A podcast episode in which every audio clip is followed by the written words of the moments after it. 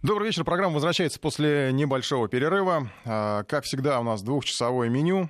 А, самые горячие, яркие темы этой недели, уходящей недели. А, поговорим о школе, о школьном питании. Сегодня буквально пришло, пришла новость из Омска. Там запретили школьникам носить еду с собой в школу, только питаться только в столовой. Естественно, это вызвало массу негатива, массу э, отрицания потому что, ну, понятно, что не все согласны с этим, не все хотят э, такую схему, в том числе и школьники, их родители. А из школьных тем, ну, конечно, мы не можем пропустить одну из э, главных трагических тем недели, это нападение в Ивантеевской школе, э, там уже много было сказано, у нас корреспонденты в течение всей недели работали, практически не вылезали из Ивантеевки, там же работали, кстати, ну, и детские омбудсмены, там и эксперты, пытались такой первичный разбор полетов, мы тоже его проведем с акцентом, наверное, все-таки на психологов, потому что там сейчас, так понимаю, ну, главный вопрос, понятно, банальный вопрос, наверное, охране, школы, но тем не менее, как все это проморгали, и в том числе вот э, персонаж психолога там ну, достаточно интересный, я думаю, что мы это обсудим, и причем в интерактивном режиме, как и школьное питание, так и вот историю с психологами, пообщаемся с вами на эту тему. А, много международки будет у нас сегодня, ну, из таких легких, как мы их называем, тем, это э, интересно, я считаю, тема, мы отправили нашего корреспондента рожать американского гражданина в США. Послушайте, мне когда я попросил нашу коллегу заняться этим вопросом, э, было очень интересно, и я думаю, что и вам будет интересно.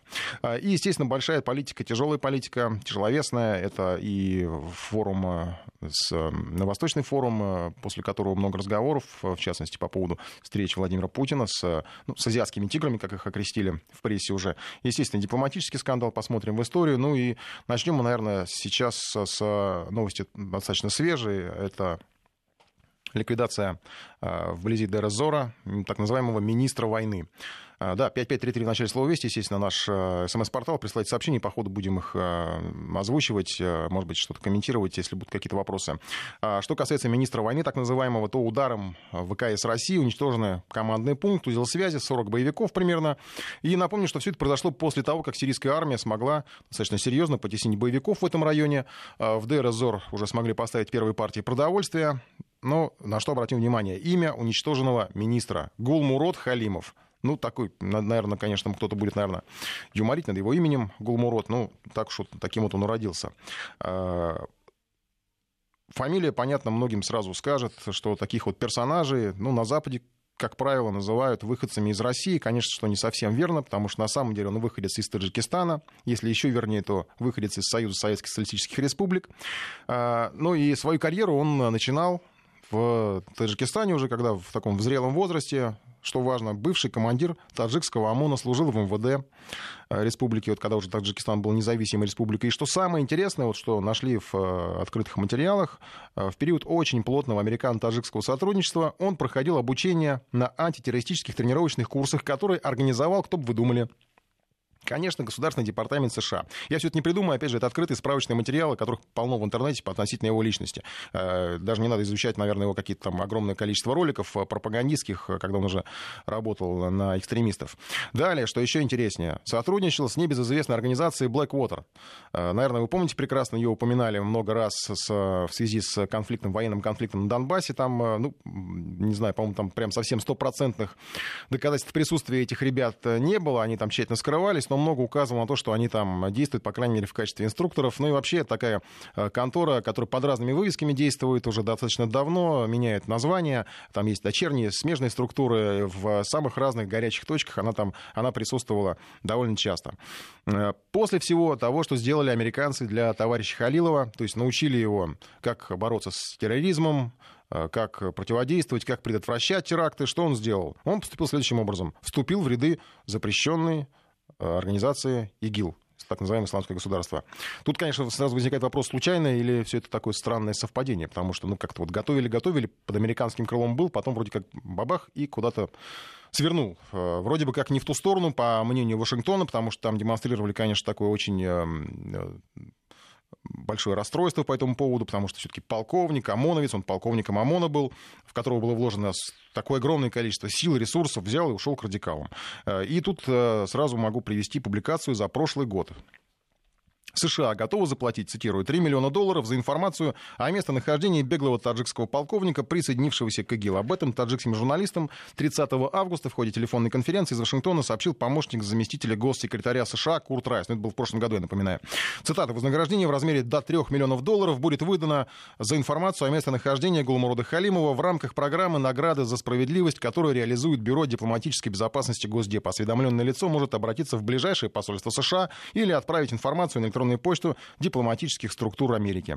Мне вот сразу стало интересно, обещание вот это вот, оно еще в силе, а, или оно было сделано при Обаме, сейчас уже Трамп, как бы все это не очень важно, не считается, а то, по-моему, мне вот кажется, что а, нашим ВКС самое время а, обратиться денег-то дайте, обещали же все-таки, потому что, ну, в конце концов, российские ВКС сравняли этого товарища с сирийской землей. Там, может, наверное, из этих трех миллионов премию, там, наводчику, ракетчику, не знаю, летчику, кто там принимал участие в этой операции. Ну и э, если еще обратить внимание на, опять же, старые публикации, э, которые раскрывают такое отношение американской стороны к этому гражданину, то, судя по всему, ликвидировать они его не собирались. Даже после того, как он так их подло обманул, убежал от них э, к радикалам, э, потому что во-первых, с тех пор, как он переметнулся на сторону экстремистов, до момента, когда за, него, за его голову объявили награду, э, прошло полтора года. Вашингтон ждал все это время, видимо, ну, не знаю, ждал, наверное, пока он там получше обустроится в, в свою могилу. И только тогда уже в Госдепе вот стали озвучивать эти заявления, обещания выплатить 3 миллиона. Как они все это объяснили? Опять же, по если не ошибаюсь, это Курт Райс, этот вот тогдашний зам госсекретаря США. Нам необходим был этот срок для того, чтобы изучить все аспекты и определить сумму вознаграждения. То есть они думали, сколько платить. Потому что наша цель — лишь получение информации о местонахождении Гулмурода Халимова, опасного террориста ИГИЛ. Ну, тут просто хотели узнать, где он находится, но не хотели убивать. Поэтому, видим, я так понимаю, что то, что я вот сказал по поводу того, давайте вознаграждение, наверное, все-таки не заплатят, потому что не собирались они его ликвидировать, а собирались просто узнать, где он находится, ну, не знаю, может, спросить, как у него дела. А, и еще, если из истории вот этого персонажа, то министром войны он, я напомню, стал после ликвидации Абу Умара Аш-Шишани. Тоже известная персона в свое время была. А, настоящее имя Тархан Тимурович Батирашвили, настоящее имя. Убит был под Масулом в 16 году. А, и э, если смотреть на события этой недели, то можно предположить, что, возможно, Халимова могли бы спасти те, кто ранее его обучал. Потому что на этой же неделе анонимный военный источник сообщил, что Вашингтон вывез из ДР Зора свыше 20 полевых командиров ИГИЛ. Достаточно яркая новость приходила. А вместе с этими полевыми командирами было несколько приближенных к ним боевиков. Но эвакуация прошла еще в конце августа. Боевиков доставили на север Сирии, сообщали информагентства. И вполне очевидно, что если это действительно так, то, э, видимо, вот в конце августа в Вашингтоне поняли, что Дейрозор в руках ИГИЛ уже не удержится, пора отступать. Ну и рассказали всю эту историю про эвакуацию главарей, боевики, которых э, попросту бросили э, в пустыне в этой. И, по всей видимости, министр войны бежать под прикрытием американцев, ну, как-то, не знаю, не смог, не успел, что он там собирался делать. А хотя, возможно, в этой истории всей нужна была какая-то некая героическая смерть, жертва, потому что, э, кстати, по поводу вот этого Халилова говорили, что ну, он уже немножко не в себе, психическое такое состояние у него достаточно тревожное и, видимо, неконтролируем. Ну, а тут как бы его смерть можно было капитализировать для вербовки новых сторонников. Тем не менее, вот очевидно, что здесь опять всплывает история история с некими такими двойными действиями, двойными стандартами американцев. И в том, что они ведут эту двойную игру, в принципе, ничего удивительного нет, но э, мне так кажется, что все это повод для международных партнеров э, как-то иначе взглянуть на раскладку сил в мире. И может быть, конечно, сейчас, ну, как-то э, мы пытаемся выдавать желаемое за действительное, но, тем не менее, многие политологи на этой неделе отмечали, что, возможно, некоторые партнеры как раз так и поступают, они пытаются как-то пересмотреть отношения, ну, по крайней мере, с американскими партнерами. И в этой связи упоминался Восточный экономический форум. Э, Владимир Путин, я напомню, провел встречи с лидерами Южной Кореи и Японии. Пожалуй, я не знаю, я не припомню вот столько позитивного настроя на азиатском направлении. Мне кажется, что такого еще не было, тем более, что вот в таком, э, не знаю, оптовом режиме, я бы так выразился. Э, встречи эти вот, они, мне кажется, еще задевают Вашингтон, потому что проходит как бы мимо него. Ведь Восточный форум такая площадка, и вообще не только форум, все больше площадок появляется, где США, ну, как бы они так почти не присутствуют. Присутствуют формально. Их, можно сказать, даже есть такое складывается ощущение, что их не очень хотят там видеть. А на Восточном форуме, конечно, я буду не прав, если скажу, что там никого не было из американской стороны. Там была достаточно большая делегация, если не ошибаюсь, там человек 40, наверное. А, но представительность а, все-таки не та, потому что там самое крупное лицо это губернатор, губернатор Калифорнии, по-моему, был. А, и, кстати, он высказывался за сотрудничество с Москвой не знаю, смело это было с его стороны или нет, потому что как бы его по возвращению в США там в каком-нибудь шпионаже не объявили, не знаю, или к Трампу как-нибудь привязали. Ну а что касается азиатских тигров, э, как их окрестила пресса, то наблюдатели нашли достаточно простое объяснение тому позитиву, который э, присутствовал в общении с российским президентом. Тут, конечно, и политические, и экономические э, причины есть. Ну, я сейчас даже не знаю, не столько свое мнение высказываю, сколько мнение вот как бы обобщенное э, экспертов, с которыми мы общались в течение этой недели, потому что речь идет о двух достаточно развитых в технологическом плане державах. Э, это Япония и Южная Корея. Э, ну и, возможно, возможно, они, может, нашли время показать Вашингтону, что уже устали быть своего рода такими вассалами США, потому что период экономического роста позади, схема мировой экономики, она как бы их не пускает дальше, да и, наверное, и Вашингтон их дальше, может быть, не пускает, просто потому что ну, зачем усиливать государство, когда у самих, может быть, в экономике все не так радужно. И вот азиатские партнеры, может быть, выбирают какой-то иной вектор к сотрудничеству, чтобы найти какие-то точки роста в сотрудничестве с Россией. А, ну и тут, конечно, наверное, еще накладывается давление на КНДР, потому что, ну, э, я думаю, что Южную Корею уже просто э, устала, что называется, пыль глотать э, от всех вот этих вот истерик, связанных с Северной Кореей, э, жить в страхе под ударом, хотя, несмотря на то, что, конечно, там американцы размещают свои про Южной Кореи, но, по-моему, это все уже давно через такое «не хочу, не могу», и плюс еще протесты населения, которые там присутствуют. Давайте сейчас обсудим это с экспертом экспертом, э, руководитель школы востоковедения Высшей школы экономики, доктор исторических наук э, Алексей Маслов у нас в эфире. Алексей Алексей Александрович, здравствуйте. Здравствуйте. Ну, по-вашему, вот эти вот предположения, что действительно такой, ну, если не разворот, конечно, азиатский, но такой вот, как бы, вот, э, может быть, некая демонстрация или просто игра в своих интересах со стороны азиатских партнеров, она присутствует? Конечно, конечно, это в, игра и в свои интересы, но вот так уж получается, что сейчас и совпадает с российскими интересами. Поскольку оказалось, что за последние э, буквально 2-3 недели ситуация заметно меняется, то есть оказалось, что э, те меры, которые предлагала США по регулированию ситуации Северной Кореи вообще для стабилизации ситуации, они сработали, лишь наоборот ситуация ухудшается. Поэтому, Япония и Корея, э, Южная Корея пытаются найти просто другие выходы, э, поскольку речь идет действительно о жизнях миллионов людей, миллионов граждан. И возникает сейчас э, очень сложная комбинация, когда страны, у которых на самом деле довольно много противоречий, начинают забывать о каких-то политических разногласиях и сближаться на основе, во-первых, а, угрозы общей, а во-вторых, на, э, на основе того, что есть азиатский рынок, э, частью которого является и этот рынок надо развивать. То есть вот эти э, эконом... Я просто сейчас вспоминаю, у нас утренний эфир Владимира Соловьева, который побывал в Японии, там у него было большое интервью, и он говорил, что вот ощущение такое от японской вот такой атмосферы, что вот у них такая грусть какая-то, что ли, я не знаю, э, связанная с тем, что вот у них нет этого э, того подъема, который, на который они, наверное, рассчитывали, и в том числе какое-то разочарование вот в этом э, проамериканском векторе, который они э, долго придерживались. Э, и именно сейчас на Россию накладываются какие-то надежды, может быть, э, связанные с в том числе, может быть, не знаю, хотя бы тот же мост, да, вот котором говорили, строительство Хоккайдо, там, сквозной. То есть э, э, что здесь в большей степени? Это какая-то политическая вещь или экономическая? А, я думаю, что это и другое. И вообще вот эта грусть есть не только в глазах японцев, но и в глазах южных корейцев, которые э, уже, так сказать, нам намекнули, что МИД э, Южной Кореи предпринял гигантские усилия, чтобы действительно э, президент Южной Кореи Мон Джин приехал в Россию, лицом к лицу встретился с российским президентом, чтобы просто э, переналадились отношения, потому что э, должны быть действительно масштабные проекты э, и с Южной Кореей, и с Японией э, за делом на будущее, чтобы страны понимали, над чем работают. Это э, формально, конечно, экономические проекты, у них есть свои расчеты, но по большому счету речь идет о создании некой политической коалиции, очень сложной, очень противоречивой на Дальнем Востоке, где страны начинают вне США в известной степени э, решать свои местные проблемы, потому что оказалось, что локальные проблемы не менее сложны, чем глобальные. То есть вы прям действительно подтверждаете мое предположение сейчас, что все больше площадок, которые обходятся без Соединенных Штатов, они как бы уже их, ну, фактически их, их пропускают мимо, они практически не нужны, не, не, нет необходимости в их присутствии на таких площадках. Ну, США само по себе тоже понимает, что именно об этом идет речь, и всячески делает э, вид, или, по крайней мере, влияет на то, чтобы без США ничего не обошлось. И вот эта вот эскалация напряженности Северной Кореи, когда вместо э, какого-то переговорного процесса э, наряду с давлением используется только давление, оно в конце концов приводит к тому, что фактор, военный фактор присутствия США, он становится очень важным.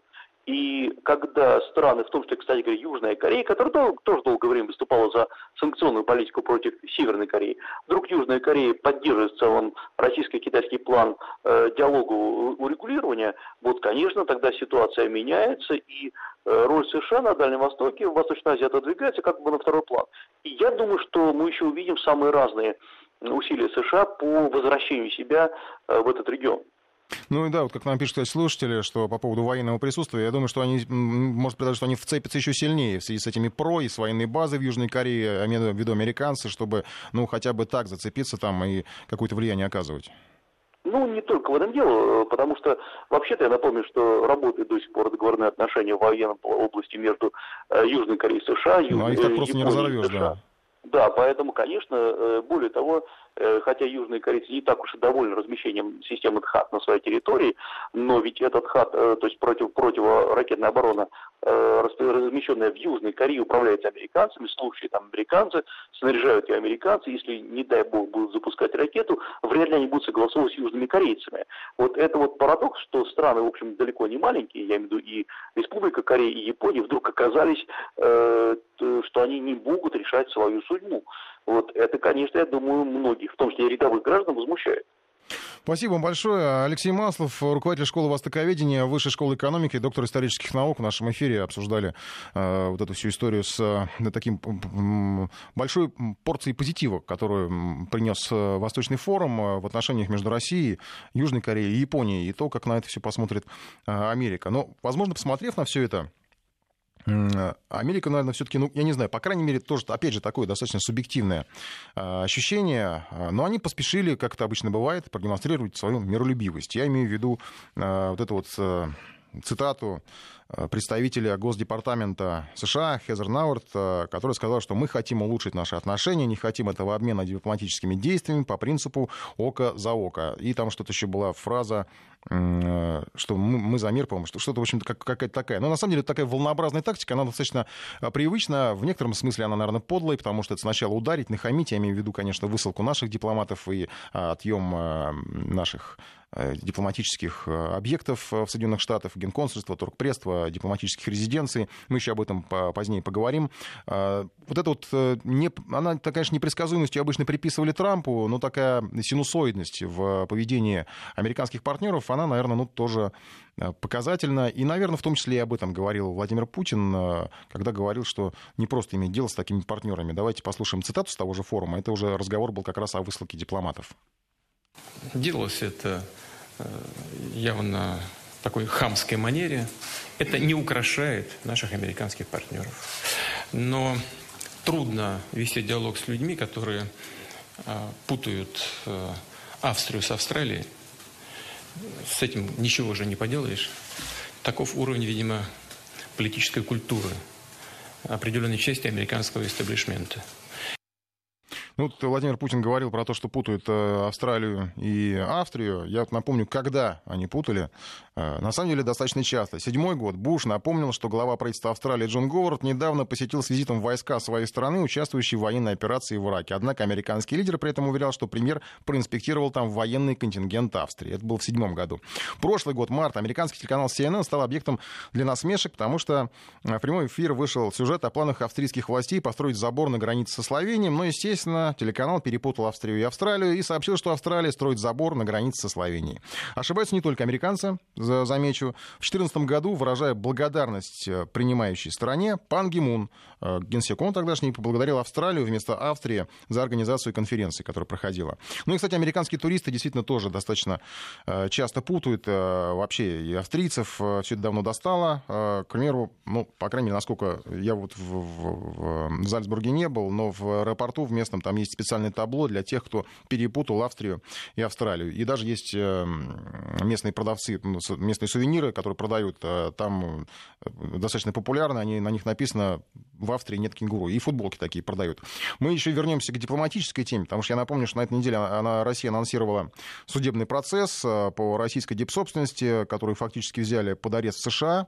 Юрист, как мы знаем, уже готовит документ, чтобы отстоять отнятые здания торгпредств, генконсульства, дипломатических резиденций. Ну в общем, это тоже, наверное, характеризует уровень общения сторон, потому что беспредел, как назвали все это в МИДе со стороны американцев, а, ну и достаточно цивилизованное поведение а, и хладнокровное, надо сказать, поведение Москвы, потому что, да, пожалуйста, встретимся в суде. А, и тут надо, конечно, понимать, что наши дипломаты, я думаю, осознают, с кем они имеют дело, потому что уже были высказаны э, предположения про то, что американские спецслужбы могут готовить э, провокации в здании российского генконсульства в Сан-Франциско.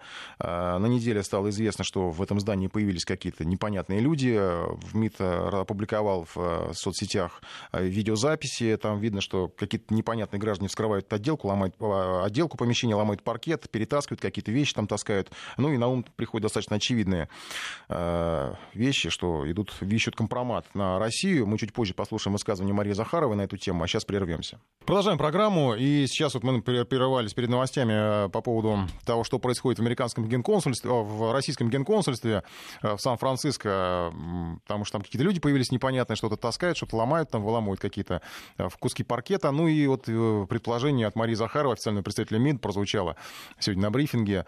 Зачем все это делается? Вполне, в общем, достаточно такое, ну, понятное объяснение.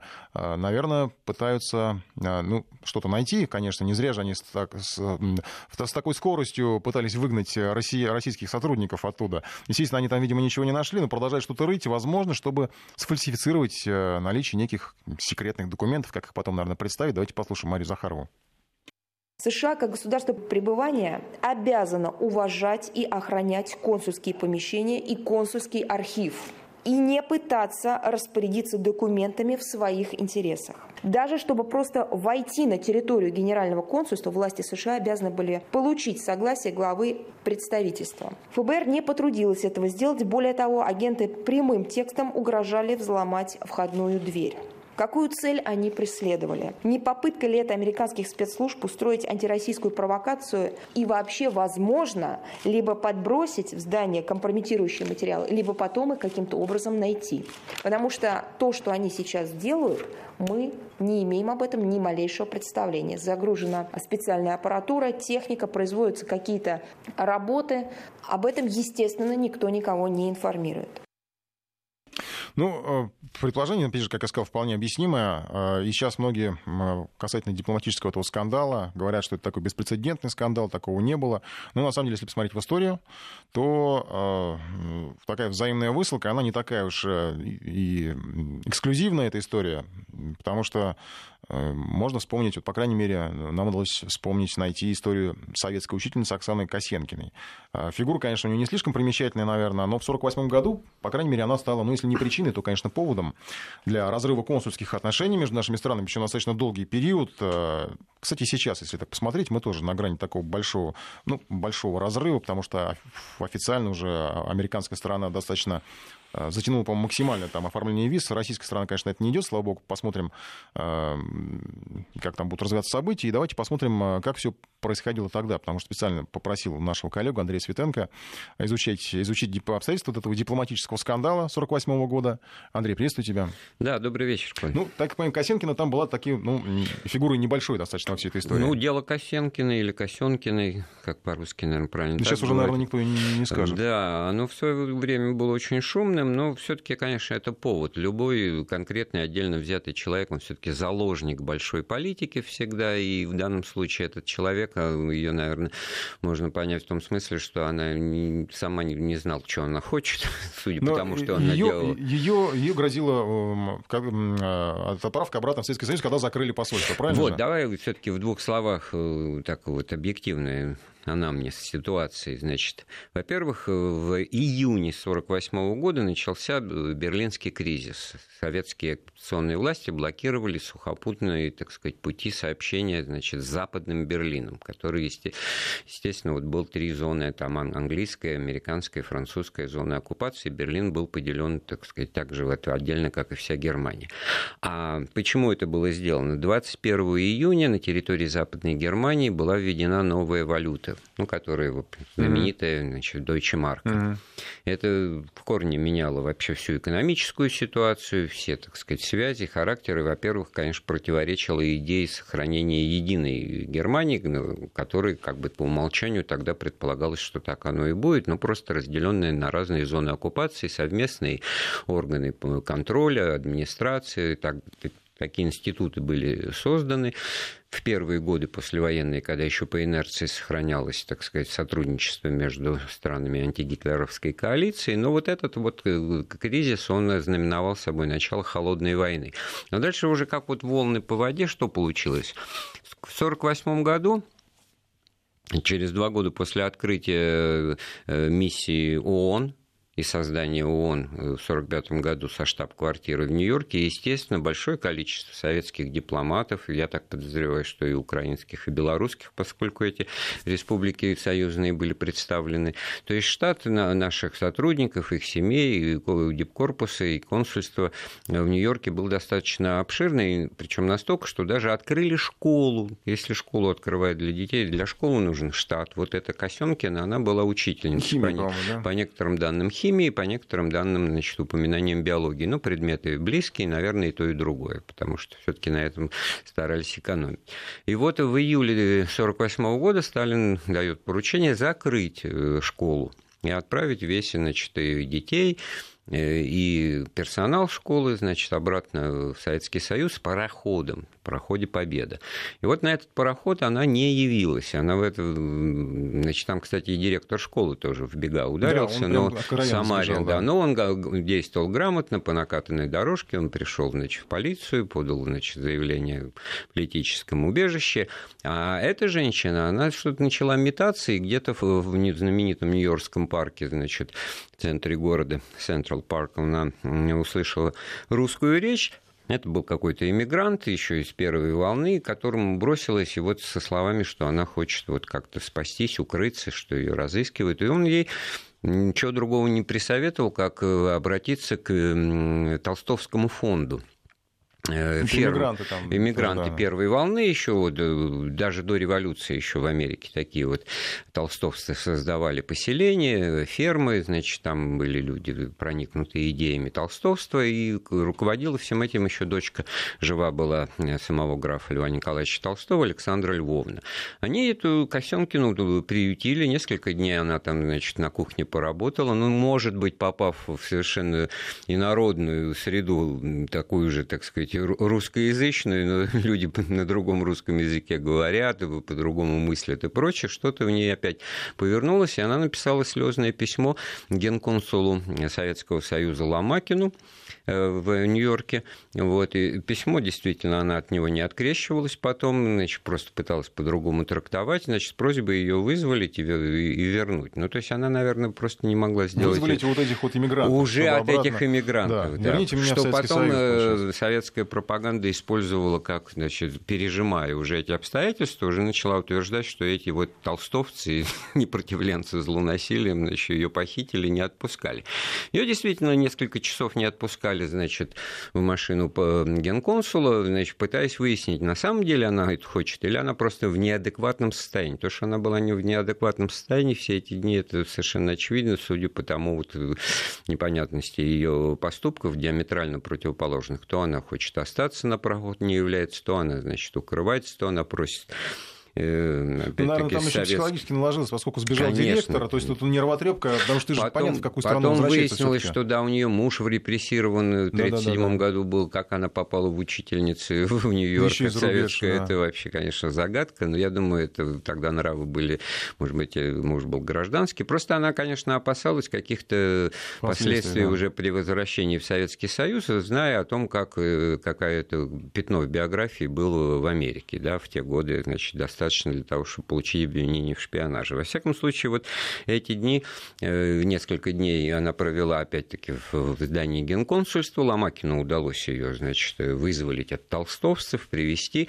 но через, еще через, да, устроить пресс-конференцию, предъявить это письмо, но, правда, американская пресса все равно начала писать, что ее силы этот э, генконсул значит, захватил, удерживает и прочее. Комиссия по расследованию антиамериканской деятельности заработала, начали, значит, вот уже американская пресса стала на этой стадии выдавать ситуацию, как ее Косенкину насильственно удерживают в здании Андрей, давай сейчас послушаем. Специально mm-hmm. подготовили фрагмент того, как подавала американская сторона. Я так понимаю, что это ролик э, абсолютно того времени. Я так представляю, что его, наверное, в кинотеатрах крутили перед показом фильмов, что ли. Давай, давай. Как обычно. Mm-hmm. У нас Андрей Хохлов специально перевел, подготовил. Там есть, кстати, э, фрагменты интервью небольшого самой Косенкиной. Правда, очень зарезаны, потому что, ну, видимо, целиком по-русски ей не было смысла давать то, что она говорила американцам. Давайте послушаем.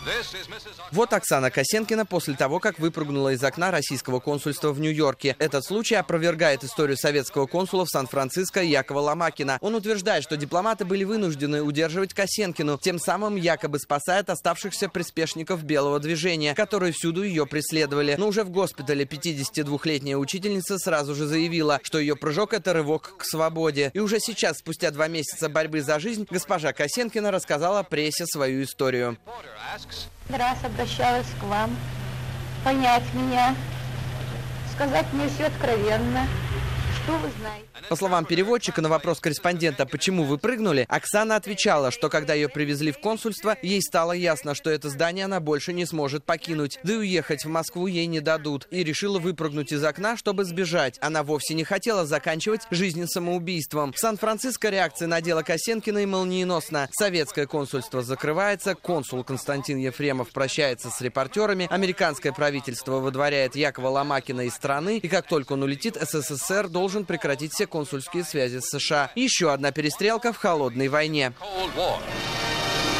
Ну, так подавали американцы в то время. И что интересно, так никто, наверное, не, точно не воспроизвел, что ну, говорил мы, и, и, Да, потому что вот а советская пресса в те дни писала русско-белогвардейские иммигрантские элементы в большом количестве, нашедшие гостеприимное убежище в США, за последнее время настолько распоясались, что не без ведома местных властей начали позволять себе чисто бандитские выходки. То есть вот этот толстовский фонд, он захватывает якобы, значит, Косенкину и не отпускает.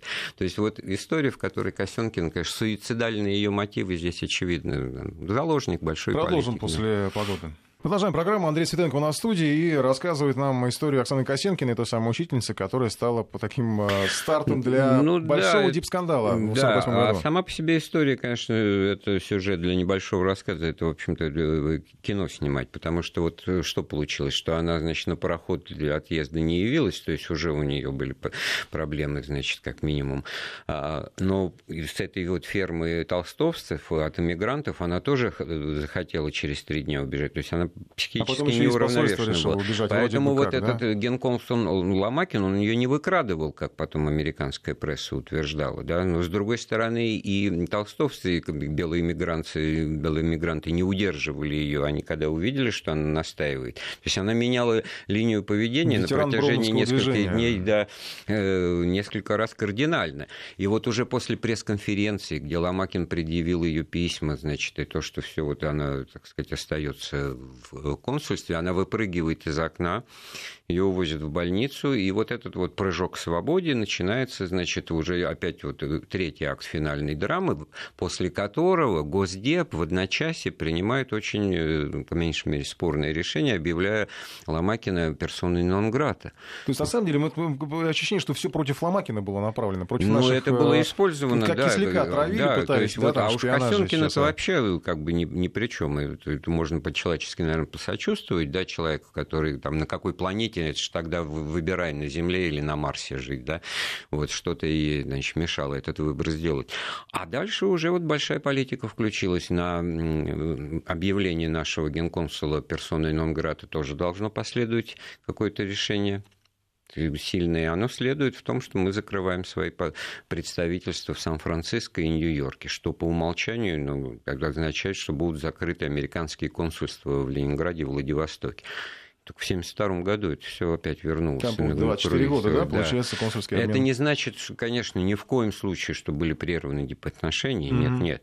И консульский отдел посольства продолжал работать. И визы выдавали, и обмены были. Только он был очень ограничен, конечно. Консульский отдел в Вашингтоне, да, при посольстве как это офис, да, а вот так, чтобы по всей стране, это вот уровень отношений, он скатился на минимальный, и, в общем-то, и показал что вот как раз холодная война начинается. И повторяю, все это происходило на фоне вот, берлинского кризиса, это, а это серьезная уже большая политика, будущее Германии, вот линия на раскол Германии, на создание двух германских государств, как раз вот в эти месяцы эта политика э, э, осуществлялась, начиналась, а начало ее было положено, повторяю, тем, что в июне 1948 года на территории западных эм, зон оккупации, то есть Западной Германии и Западном Берлине была введена новая валюта, ну, поддерживаемая, так сказать, долларом и фунтом стерлингов, что, конечно, ко все экономические связи в одночасье обрушило, возник ажиотажный спрос, и советская в этом смысле э, ну, если это был удар, большая сторона. неприятность такая была для Она просто, да, Берлина, объявила бойкот и, и блокаду, вот, значит, сухопутную с тем, чтобы, так сказать, э, минимизировать и, потом была история, да, с этим подкопом э, под э, вот этими линией раздела, да, туннель-то знаменитый, когда... Ну, туннели начали строить, когда Берлинскую стену воздвигли, а это еще прошли годы, это 61 год, так, значит, в этом смысле внутри Берлина-то перемещались люди, и как раз в те, в те, в те месяцы активная спекуляция экономическая шла, и валютная валютные спекуляции, что, в общем, подрывало тоже э, доверие и взаимодействие между администрациями оккупационными. А Косенкина вот в этом смысле заложник э, большой ну, политики. Она, по-моему, спокойно прожила там. Да, и мало кого интересует, что с ней стало да. дальше. Она потом в 1957 году выступала по «Голосу Америки». Ну, в общем, в 60-м году она умерла в Нью-Йорке, в общем, достаточно быстро после всех этих... Хотя, что там, 12 лет. Но, в общем, осталась там, так сказать, выбор свой сделала. И э, я думаю, что ее мотивы были сугубо личные на почве неврозов, на, на, на почве ну, как тараканов в голове, как э, сейчас. А что касается Ломаки, насколько я помню, там ему, пока вот он э, плыл до Советского Союза, там ему прочили чуть ли не расстрел, повешение, что-то такое, ну, американская ну, пресса. Это, конечно, потому что образ дикого медведя сибирского и, так сказать, ГУЛАГа, репрессии и прочее, то, что, так сказать, э, конечно, это тогда в ходу было очевидным образом в американской пропаганде, безусловно, да. Спасибо, Андрей Светенко, э, за рассказ о деле Косенкиной. Вспомнили, ну, потому что, вспомнили не случайно, потому что говорят, что беспрецедентный дип-скандал. Сейчас вот, ну, все это достаточно похоже на самом деле. Конечно, у нас нет сейчас такой Косенкиной, но повод всегда найти можно. Э, будет это какая-то учительница химии там, или что-то другое. А я напомню, что через два года после всей этой истории с э, учительницей химии с, с, с, разрывом ген, с разрывом консульских отношений, началась война в Корее. Э, разделившая на северную и южную эту страну, и окончательно тогда вот в том, ну, дополнена, углублена была да, линия раздела между СССР и США. А мировые державы оказались по разные стороны, а, и э, опосредованно, в общем-то, это был такой военный конфликт между этими двумя державами. До сих пор, который, в общем, со стороны Америки, по крайней мере, продолжается, потому что Трамп э, на днях буквально предрек очень печальный день для Северной Кореи. Заявил, что не хотел бы идти военным путем, но время переговоров прошло, дипломатические меры провалились, в общем, все плохо. Как на всю эту историю смотрит наш коллега Максим Каноненко. Он попробовал представить, что произошло перед тем, как Дональд Трамп сказал, что время переговоров прошло. Как северокорейскому лидеру удалось довести американского президента до такого состояния. Слушаем. Однажды высший руководитель, лидер партии армии и народа, блистательный товарищ Ким Чен Ын сидел в укрытии и наблюдал за стартом баллистических ракет как вдруг на столе у него зазвонил телефон для связи с главами иностранных государств, который раньше никогда не звонил. Странно, подумал главнокомандующий и снял трубку. «Хеллоу!» — раздался в трубке далекий голос. «Это Ким?» «Да у нас тут полстраны Ким!» — отвечал высший руководитель. «Вы верно ошиблись. А вы кто?» «Я Дональд!» — отвечал голос в трубке. «Дональд?» Переспросил маршал. «Какой еще Дональд? Дак?» «Сам ты, Дак!» — почему-то обиделись в трубке. «Я Дональд Трамп, президент Соединенных Штатов Америки». «Лексус, ты что ли?» — тихо спросил высший руководитель. «Вован?» «Какой еще Вован?» — воскликнули в трубке. «Тебе говорят, Соединенных Штатов Америки. Make America Great Again, слышал? Кока-кола там, Макдональдс, индейка. Маршал отнял трубку от уха, снова посмотрел на нее, а потом посмотрел на ракету, готовую к запуску. «Очень», — сказал он, поднося трубку к уху. «Приятно. Мы тут как раз ракету к вам запускаем. Погоди, погоди, торопливо произнесли в трубке. Погоди запускать. Я тебе как раз и звоню на эту тему. Скажи, сколько ты хочешь? За что? Не понял блистательный товарищ. Чтобы ты ракеты свои не запускал, раздраженно отвечал Трамп. И чтобы не взрывал свои бомбы. А чё это? Удивился главнокомандующий. Вам, значит, можно, а мне, значит, нельзя? Ты пойми, в трубке понизили голос. Время такое. Мне вот прямо сейчас очень нужно кого-нибудь победить. Иначе импичмент. И тогда придет кто-нибудь похуже меня. И что тогда будет? Улыбнулся лидер партии, армии и народа. Вы с нами чего уже только не делали. Да-да, соглашался Трамп, мы знаем. Русские говорят, что вы готовы траву есть. Чё сразу траву-то? Возмущенно спросил Ким Чен Ын.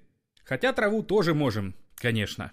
Ну так скажи, что ты хочешь? Спрашивал Трамп. Хочешь, я тебе пришлю мисс Вселенную. И что мне с ней делать? Спрашивал маршал. Ну, пробормотал президента, хочешь? Новый iPhone. Вот что, вдруг ответил Ким Чен Ын. А можно нам Мадонну? Мадонну? Удивился президент. Но зачем? Как зачем? Не понял главнокомандующий. Чтобы пела? Вы хотите концерт Мадонны? Но она не захочет. А ты ее уговори, отвечал высший руководитель. Так записываю, говорил Трамп. Концерт Мадонны. И вы прекращаете запуски и испытания. Один концерт, одно испытание, говорил блестящий товарищ. А следующий пусть Майкл Джексон. «Какой Майкл Джексон?» – прокричал президент. «Он же умер!» «Надо же!» – пробормотал главнокомандующий. «Мы ничего тут не знаем. Ладно, а кто там у вас сейчас модный?» «Послушай», — сказал Трамп, — «мы вообще-то разговариваем о ядерном разоружении. Откуда я знаю, кто модный? Мне 70 лет. Зачем тебе все это? Зачем ты вообще запускаешь эти ракеты и атомные бомбы взрываешь?» «Что значит «зачем?» — обиделся лидер партии, армии и народа. «Мне просто нравится. Они такие прикольные, а чего тут еще делать? Ты знаешь, какая тут у нас скука? Мне даже никто не звонит. Вот ты только. Так, я все понял, сказал ему Трамп. Но послушай, один отмененный запуск за Мадонну – это же несерьезно. Она же Мадонна. Давай хотя бы год без запусков. «Как тебе не стыдно?» – отвечал маршал. «Обижаешь сироту. У меня ни папы, ни мамы. Ну хорошо, Два запуска за Мадонну. «А политично рассуждаешь!» — кричал Трамп. «Не понимаешь политической ситуации. Ты жизнь видишь только по своему корейскому телевизору. Даже не знаешь, что Джексон умер. Значит так». Вдруг успокоился Ким Чен Ын. «Вот мое последнее слово. Три отмененных пуска и одно отмененное испытание атомной бомбы. И все это за один маленький концерт Мадонны. «Хорошо, только маленький», — ответно успокоился Трамп. «Я тебя за язык не тянул. Ладно, я перезвоню». Блистательный товарищ Ким Чен Ын услышал в трубке гудки. На расстоянии перед ним исходила парами устремленная вверх баллистическая ракета. Маршал медленно положил трубку и лениво махнул рукой. «Запускайте!» Где-то за океаном президент США Дональд Трамп откинулся на спинку кресла. «Кажется, время переговоров с Северной Кореей прошло», сказал он в пустоту овального кабинета. Ким Чен Ын провожал глазами улетающую ракету. Такая лирико-политическая сцена от Максима Кононенко на тему таких вот виртуальных переговоров э, Трампа, как, как Трамп поговорил с Ким Чен Ыном. Ну и в продолжении темы еще у нас, я дополню сообщение, предположение, что американцы делают э, в нашем генконсульстве. Может быть, они уничтожают э, свои ранее поставленные жучки. Тоже интересная версия. А перед тем, как мы перейдем к следующему часу, у нас будут новости. А сейчас, кстати, я хочу поздравить всех коллег с Международным днем солидарности журналистов. Оказывается, сегодня такой праздник, 8 сентября, в дань памяти казни Юлиуса Фучика, небезызвестного. Продолжаем программу.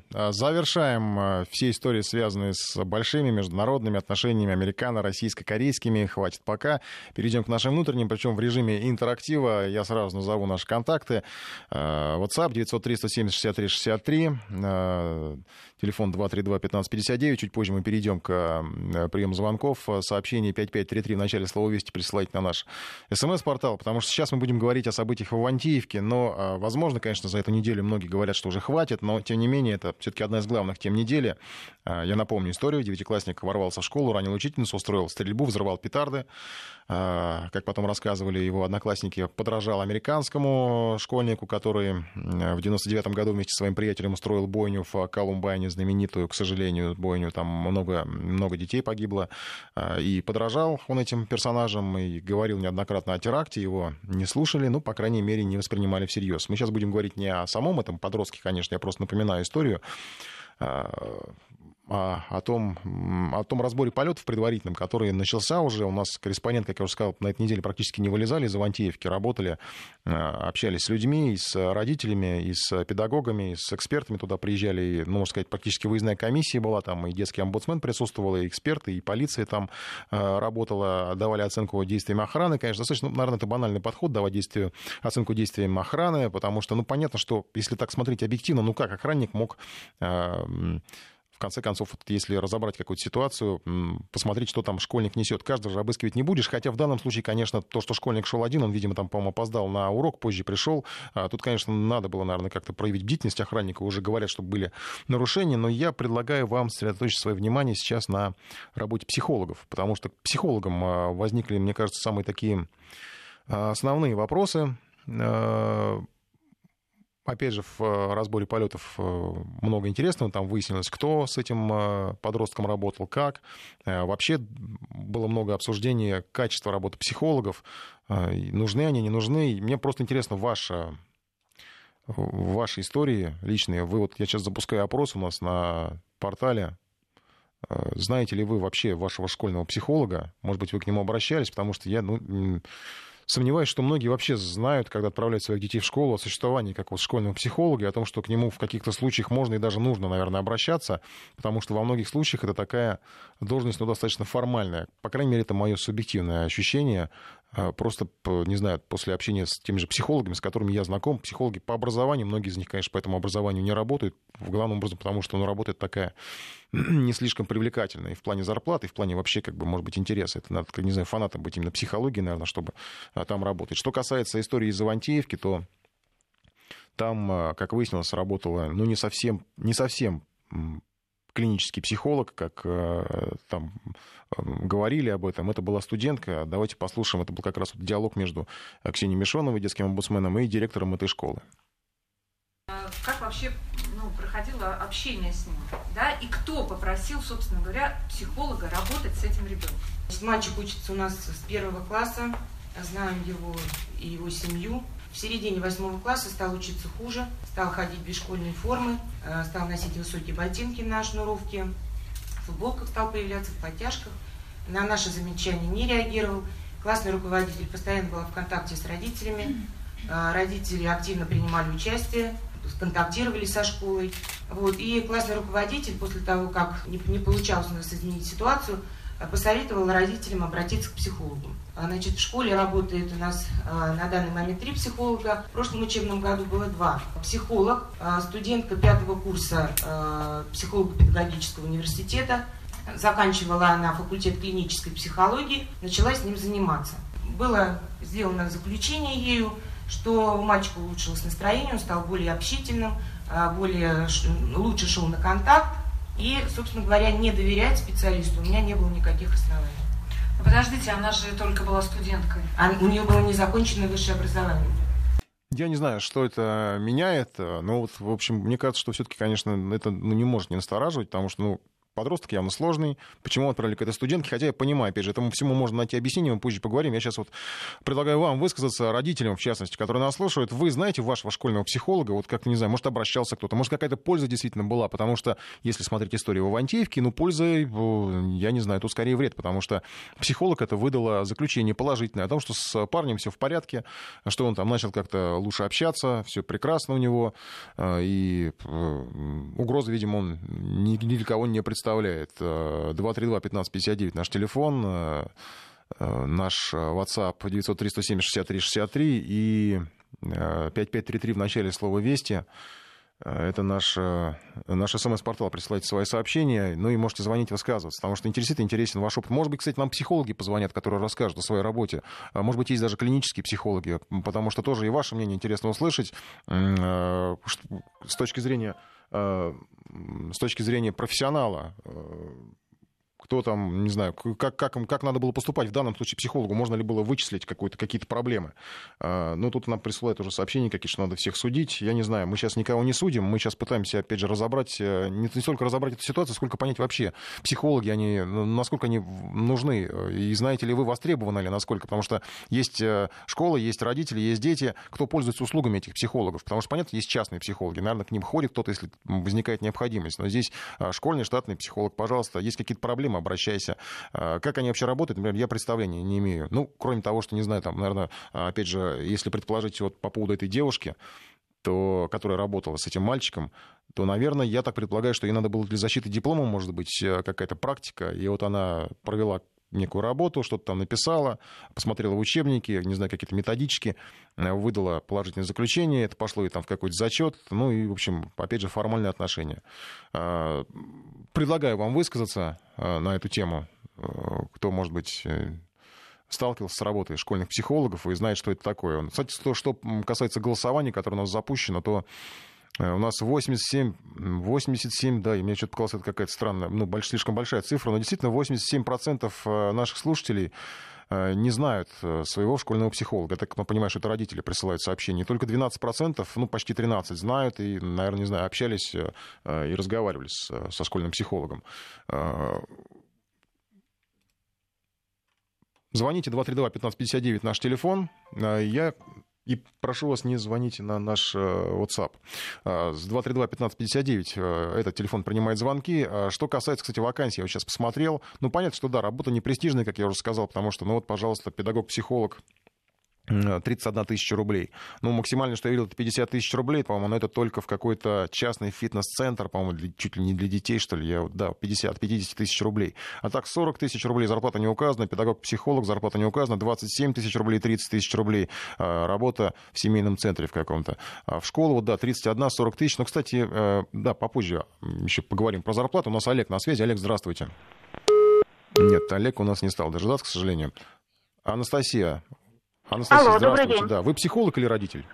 Я как раз психолог, работаю в школе. Вот работаю в частной школе. Это очень... В частной, да. Я так понимаю, что у вас, наверное, частная школа как-то получше кормит, чем, э, наверное, государственная, да? Э, ну, тут, понимаете, не столько вопрос в деньгах, сколько вопрос нагрузки. Вы понимаете, вот mm-hmm. у нас, например, частная школа э, может себе позволить трех психологов. И... Да-да, Анастасия, пропадаете. Анастасия? А как жалко. Хотелось пообщаться именно с психологом, который расскажет о своей работе. Ну, а, может быть, еще Анастасия дозвонится, еще попробует. Либо какой-то другой психолог нам позвонит. А что касается, да, ну, понятно, что зарплата, деньги не главное, но, тем не менее, все равно это играет, наверное, играет какую-то определенную роль. Александр у нас на связи. Александр, здравствуйте. А, добрый день. Вы родитель? Родитель, да. Вот вы знаете психолога вашего школьного? Нет, у нас не было, когда мои дети учились психолога. Сейчас внук учится. Так. А, тоже психолога я не знаю. В то время, когда я учился, у нас психологом был директор. Ага. Или, или, э, он МВП, был или МВПшник. Он был боксер-тяжеловес, когда выходил в коридор, все разбегались. Ага. Пару раз в месяц он делал проверку портфеля и всего содержимого всякие там самопалы, ножи, все изымалось. Mm. Никто не жаловался, все было в порядке. А сейчас что-то распустили их. Понятно, спасибо. У нас тоже придурок был в классе, который принес нож, бросился на учительницу. Мы его побили, вышвырнули в коридор. Все. Mm. Понятно. Очень вызов суровое воспитание. Я вот сейчас зачитаю несколько сообщений. Тут, причем тут психолог часто не понимаешь, почему люди поступают так или иначе. Ну, речь идет о детях, и, наверное, как раз психолог детский должен э, быть способен выявить э, и объяснить какие-то поступки, может быть, даже какие-то превентивные меры. Школьного психолога знаю, э, общались, водила к нему сына в 4-5 классах, были проблемы с поведением, помогло. Э, я логопед, дефектолог по специальности, прослушала курс в ВУЗе, лекции по возрастной психологии, столкнулись с психологом в школе из-за травли дочери в классе. По итогам работы, диагностики, тестов было смешно. Примитивное обследование. Сама дочь сказала, ощущение, что общалась с бабушкой у подъезда. Никогда отличный специалист, за редчайшим исключением, работать в школе не будет. Нет возможности из-за загруженности. В общем, бесполезная ставка в школе. Вот так, э, это мнение, оно, к сожалению, не единственное. Алексей, на связи у нас. Алексей, здравствуйте. А, здравствуйте. Ваше мнение психологов, и вы кого представляете, родителей или психологов? Ну, я и родители, и знакомые психологи, так. потому что есть знакомые, кто занимался психологией и в школе, и когда шло обучение у человека, он занимался в школе угу. психологии, то есть учась на шестом курсе, в магистратуре, преподавали уже непосредственно психологию в школе. Ну вот, вот вы с вашим психологом в школе вы общались, вы знаете его? Да, конечно, обращались с ребенком. Помог?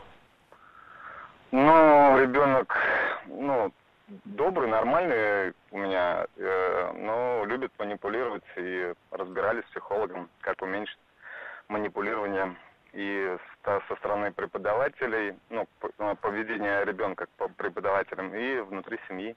То есть вы всей семьей, я так понимаю, ходили к этому школьному психологу, так получается? Ну, по очереди, да. Ага, ну, на самом деле, мне кажется, вот это здорово как раз, потому что я не знаю, как в этом случае было с э, вот этим Михаилом из Ивантеевке. Там, э, мне кажется, я так понимаю, судя по отчетам э, и словам, которые говорили директор школы, там работал, собственно, только с этим э, ребенком, подростком, написал какой-то отчет, и все, на этом все закончилось. Нет, да, в любом случае работа идет психологом. Отдельно, может быть, если ребенок нам очень сложный, то идет отдельная работа психолога непосредственно с родителями идет э, совокупление подходов к ребенку и со стороны родителей, и со стороны преподавателей. Классный руководитель тоже должен участвовать э, в данном процессе.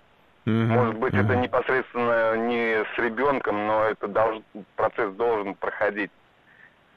Спасибо, спасибо вам. Просто да. это у меня э, с того, ну, по практике, то, что у меня знакомая, она занимается психологией, она проводила данные общение непосредственно с родителями, с преподавателями непосредственно и проводила э, тестирование непосредственно преподавательского состава и проводили какие-то обучения для преподавателей в данном контексте. Спасибо большое, Алексей. Ну вот у вас, я так понимаю, положительный опыт общения. А, очень много у нас э, сообщений, которые, ну, как раз говорят об обратном. Вот никакой помощи от психолога не было. Э, выглядела как отписка, пишет нам на WhatsApp, э, и поясняет еще, что в нашей школе психолог посоветовал отвести ребенка к психиатру, а у него просто-напросто была адаптация к новой обстановке после детского сада, так как другие ребята были в одной группе с детского сада. Вот э, пожалуйста, да, типичный пример. К сожалению, к сожалению, типи, типичный, наверное. Из нашего опроса по-прежнему 87% наших слушателей не знают своего школьного психолога, но и, видимо, даже у них нет необходимости к нему обращаться, потому что, как один из наших слушателей звонил, а, рассказывал, что, в общем, э, э, кто у них там, директор школы, боксер был, который всех воспитывал. Татьяна на связи у нас еще есть. Здравствуйте. Здравствуйте. Вы знаете, у меня двое школьников, один шестиклассник и девочка во втором сейчас. Угу. Вот опыт с психологом. Значит, э, у этого шестиклассника к нему просто привязывался все время один парень. Там отнимал у него все. Ну, в общем, привязывался очень плотно. Угу. Значит, я сходила к психологу, к школьному. После этого этот психолог дважды беседовал с моим э, э, сыном, и, а после этого, видя, что, как говорит, ситуация не разруливается, дважды поговорил вот с этим мальчишкой, который лез к нему uh-huh. все время. И ситуация разрулилась с девочкой, э, психолог занимался, группу такую создал, она просто гипер такая активная, и она пишет плохо, у нее почерк не дописывает, вот это все была проблема. И психолог в этой группе, э, значит, вот таких детей, а занималась с ними, как говорится, уравновешивала их. И это тоже был положительный опыт. То То есть мое мнение о том, что сами родители должны обращать внимание на детей и к психологам обращаться, и, как говорится, ну, просить их, чтобы они вот как-то разрулили ситуацию. У меня положительный опыт. Татьяна, еще вопрос. Вот ваше личное мнение, субъективное. А ведь раньше, нам просто спрашивают слушатели, пишут на СМС-портал, всю жизнь ведь раньше учились без психологов, и нормально как-то? Раньше другая атмосфера была.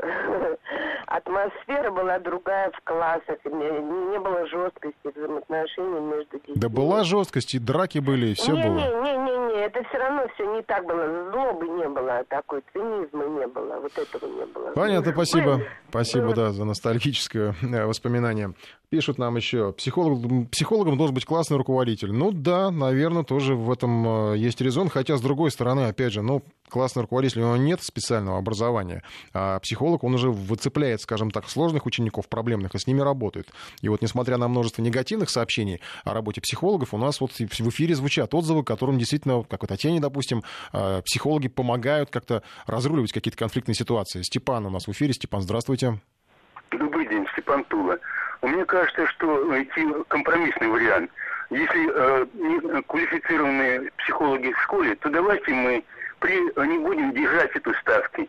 Но при РАНО или при учительских там организациях какая-то, иметь несколько э, человек в штате, и они будут квалифицированы, и по мере того, как возникают проблемы, классный руководитель или кто-то, или родитель будет обращаться к нему. Uh-huh. Да, будет все квалифицировано. А э, дети сейчас очень Э, с одной стороны, они гиперактивны из-за дерганных этих и музыки, и наушников, а с другой стороны, просто наивны и инфантильные. Соседка знала, что будет стрелять, и решила, что это шутка, видите ли. Ну, как-то вот так. Очень обидно это, очень жалко. Ну да, согласен. Мы много воспринимаем э, не всерьез, когда, казалось бы, надо э, призадуматься. Кстати, было интересное мнение, высказывали о том, что Вообще сама ставка психолога, она достаточно такая сомнительная вся эта история, а, правильно многие отмечают, потому что, ну, психолог, да, он поработает с этим ребенком, но если какая-то сложная ситуация, он не будет выносить скандал из этой школы, потому что, ну, он работает на этой школе, ему невыгодно выносить скандал даже из-за такой маленькой зарплаты, он не хочет ее терять. Ну, не маленькой, скажем так, невысокой зарплаты, хотя она, мне кажется, что все-таки не такая уж она и маленькая, особенно если мы говорим о молодых специалистах, а на молодого специалиста, наверное, претендовала та самая студентка, то там, насколько я знаю, даже какие-то надбавки хорошие платят, по крайней мере, в Москве, не знаю, как в регионах, а именно молодым специалистам, выпускникам в течение, по-моему, трех лет. А они достаточно неплохо получают, э, если э, прибавить вот эту надбавку к зарплате, которую, к окладу, который им э, выдают. Галина еще на связи у нас. Галина, здравствуйте. Здравствуйте. Вы психолог, родитель?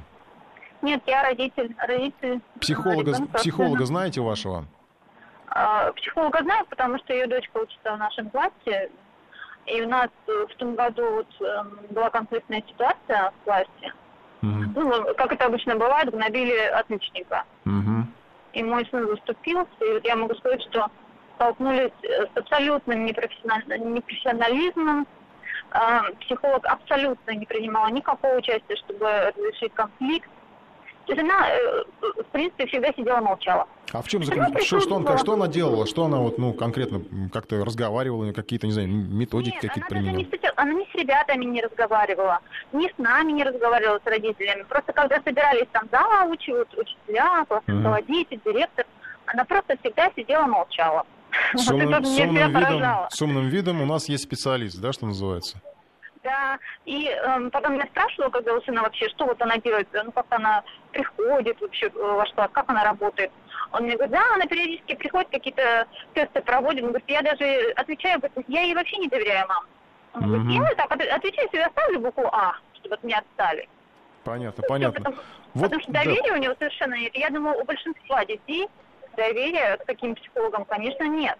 Потому uh-huh. что контакта с детьми у нее нет. Ну, конечно, если она приходит, какие-то тесты там задает и бумажки заполняет. Я так понимаю, что... Спасибо, Галине. Я так понимаю, что это вопрос как раз вот в отчетности заполнить бумажку, сдать ее там куда положено директору, чтобы потом отчитались, видимо, не знаю, перед э, там районной администрацией или какой-то там местной городской администрацией, что у нас проведена работа, проведено исследование, психолог работает, все, выдайте нам бюджет, пусть у нас будет ставка психолога на следующий год, там, а может быть даже две, чтобы еще один человек сидел, тоже бумажки заполнял. Вот так, к сожалению, это касается, кстати, не, наверное, не только психологов, многие люди так работают. Оксана у нас еще на связи. Оксана, здравствуйте.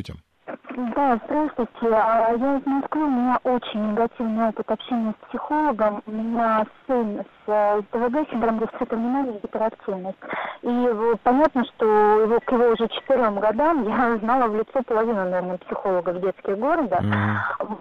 Школьный психолог э, была женщина старше меня, даже, я думаю, ей было лет уже под 50. Она мне сказала в числе первого, что синдром дефицита внимания, это значит, что ребенку не хватает внимания родителей. Вот, отправила к психиатру. Я даже сходила, принесла справку, что ребенка нет никакой психиатрии, он может обучаться в школе. А потом она а, говорила мне, что все идет из семьи, думайте, что вы делаете не так. А у ребенка первый класс, да, адаптация к школе, ну, логично, что есть какие-то проблемы. А То есть она заставляла вас искать проблемы самой, получается, да? Да, ну, понимаете, я уже к тому моменту уже много лет как общалась с, с, возможными психологами и семейными в том числе. Вот, и видно было, что совершенно никак. Потом у нас психологи менялись, были девочки совсем какие-то юные, но они хотя бы и не говорили ищите проблемы в себе, они хотя бы ходили, беседовали с детьми, беседовали с моим ребенком, что-то там делали, но вот в принципе школьные психологи, это, ну опять же, мне есть с чем сравнивать, у меня был опыт обращения и к бесплатным городским психологам и детским, и взрослым, и к платным, вот, и это не было земля, то есть хуже был только социальный педагог, который просто говорил, что ребенка надо посадить на препараты и вбивать в него правила, ребенку, да, 8 лет она Отлично. была на тот момент. Это вообще, то есть меня вот, вот честно признаюсь, меня физически держала за я думала, я дам по лицу этой женщине.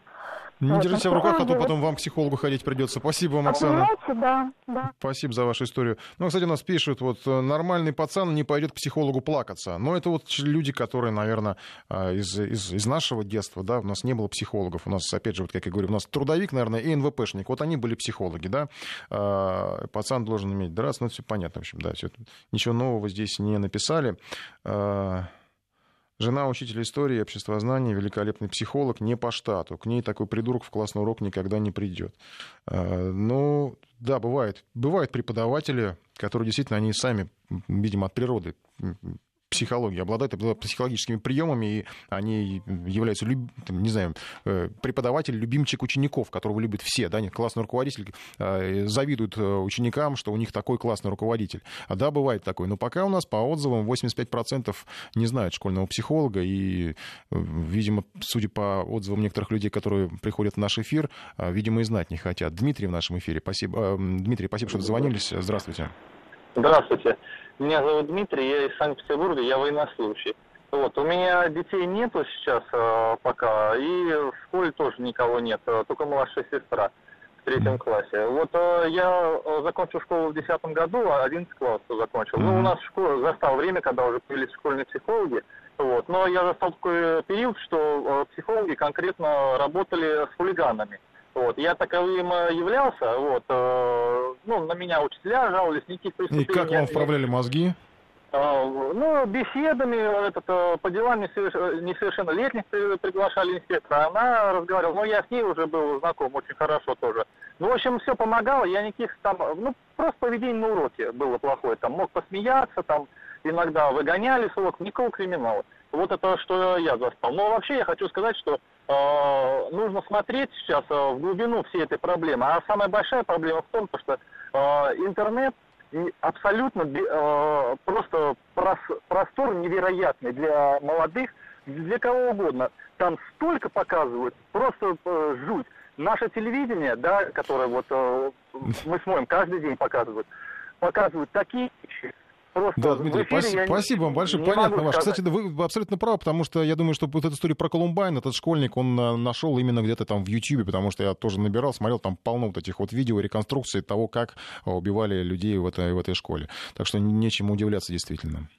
Продолжаем программу снова про школу. Мы сейчас сменим немножко тему, сместим ее чуть-чуть э, в сторону уже от этих мрачных последствий вот этой истории в, в Ивантеевке более приятные, может быть, более легкие, но все равно про школу и про еду. Про еду всегда приятно говорить. Э, школьникам Омска запретили приносить еду из дома.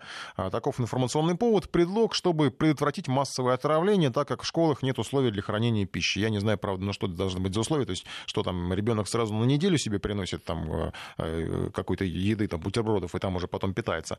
Но обещают в Омске при этом, правда, обеспечить казенным питанием. А, естественно, платным, потому что стоимость стоимость там горячих завтраков 55-60 рублей в день. И есть, правда, доплаты малоимущим, насколько узнавал наш корреспондент. Тем не менее, все это спровоцировало скандал, потому что, естественно, что не все хотят питаться в школьной столовой. И я предлагаю вам обсудить эту тему. Сейчас мы устроим опрос на нашем портале. 232-1559 наш телефон. И 903-170-63-63 это наш э, портал в э, WhatsApp. Э, принимаем звонки. 5533 в начале слова «Вести» — это наш смс-портал. Туда присылайте свои сообщения. Не знаю, наверное, конечно, стоит и обратиться к какому-то опыту вашего детства, нашего детства, в конце концов. Потому что я помню, что какое-то время я в столовой вообще в школьной не питался. Все с собой мама заворачивала. Какие-то бутерброды, которые, правда, потом, кстати, заваливались, да, там, и иногда не съедаешь его, там он пока не испортится, уже там из портфеля его достаешь. А, за что получалось, естественно, по шее а, а, от мамы. По-вашему, можно ли школьникам носить еду? Нужно ли вообще запрещать носить еду в школу школьникам? Предлагаем такой вопрос. Ну а сейчас давайте послушаем специалиста. У нас в эфире сегодня, у нас корреспондент сегодня общался с руководителем отдела детского питания Института питания Российской Академии медицинских наук Игорем Конем. Его мнение по этому поводу и по поводу запрета ланчбоксов.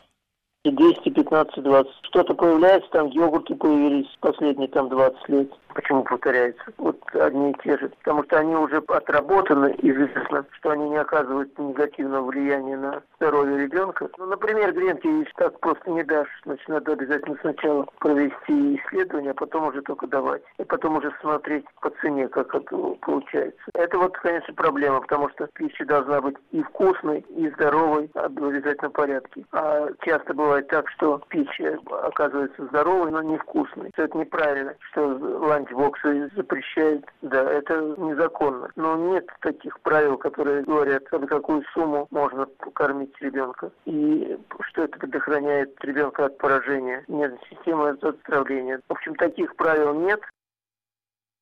Ну, это мнение эксперта, который говорит, что правил нет, тем не менее, предлагаю вам обсудить, а нужны ли такие правила. Может, действительно стоит запретить школьникам приносить еду, потому что непонятно, что они где могут съесть. Хотя, если честно, не знаю, как можно школьникам что-то запретить, но вот именно в таком плане. Ведь все равно что-нибудь притащат э, в школу. Почему нужно все запрещать, пишут нам. Пусть создадут условия, когда носить с собой не нужно будет. Но действительно, естественно, главная причина, по которой школьники носят с собой еду, э, это потому что, ну, наверное, им не нравится. Вот эксперт, кстати, вот Игорь Конин говорил, что, да, действительно, еда бывает однообразной, но зато это проверенная еда, точно ничего не случится с вашим ребенком, э, все с ним будет в порядке.